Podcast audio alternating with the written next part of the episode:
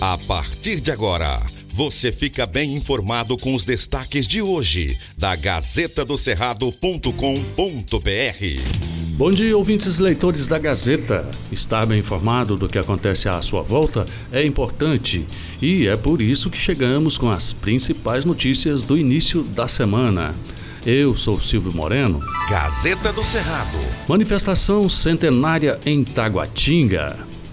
Fé, tradição, emoção e devoção marcaram a Missa dos Vaqueiros, que ocorreu neste domingo, dia 14, na cidade de Taguatinga, na região sudeste do Tocantins. O evento tradicional da cidade compõe a programação do festejo de Nossa Senhora da Abadia, padroeira do município de Taguatinga, e recebeu o apoio do Estado do Tocantins com recursos destinados a aporte das forças de segurança. O festejo de Nossa Senhora da Abadia, este ano, tem como tema Mulher, grande é tua fé que iniciou no dia 5 e segue até o dia 16 de agosto, quando os fiéis participam da Missa dos Romeiros, finalizando a programação repleta de manifestações culturais tradicionais tocantinenses, como as cavalgadas e a Missa dos Vaqueiros. Após dois anos, vaqueiros, cavaleiros e amazonas subiram novamente no cavalo e seguiram com o cortejo pela cidade até a Praça da Matriz, onde ocorreu a missa. Gazeta do Cerrado. Para atletas do Tocantins se destacam e conseguem quase 90 medalhas com direito a recorde brasileiro.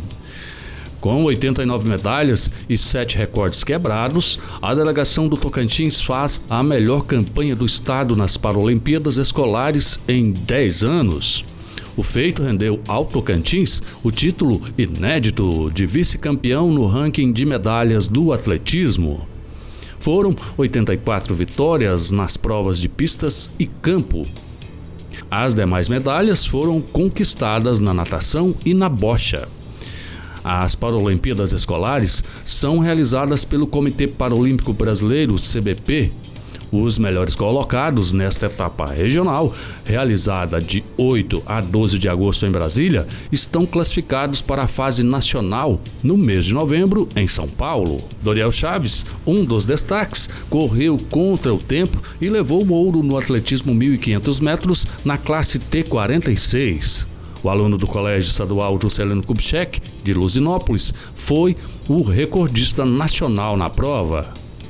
Ao desembarcar em Palmas, no sábado, dia 13, a delegação foi surpreendida com uma calorosa recepção de autoridades, familiares e amigos. Gazeta do Cerrado. Tiroteio em Cachoeira de Taquaruçu. Uma pessoa morreu e 13 ficaram feridas durante um tiroteio em uma cachoeira de Sul, distrito de Palmas. As quatro vítimas baleadas foram socorridas pelo Corpo de Bombeiros e Serviço de Atendimento Móvel de Urgência, SAMU. Uma delas não resistiu. Os nomes das vítimas não foram divulgados.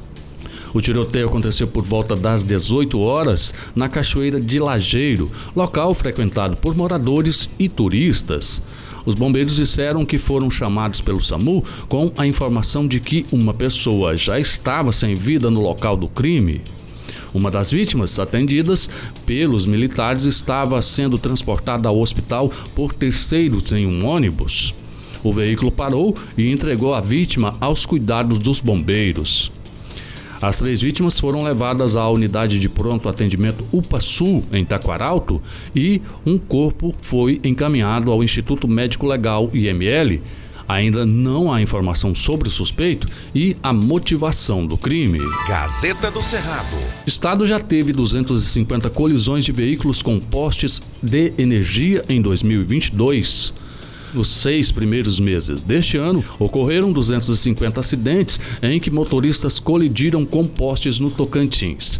Os dados são de levantamento feito pela Energisa, que adiantou que em julho foram registrados pelo menos 79 acidentes com postes no estado.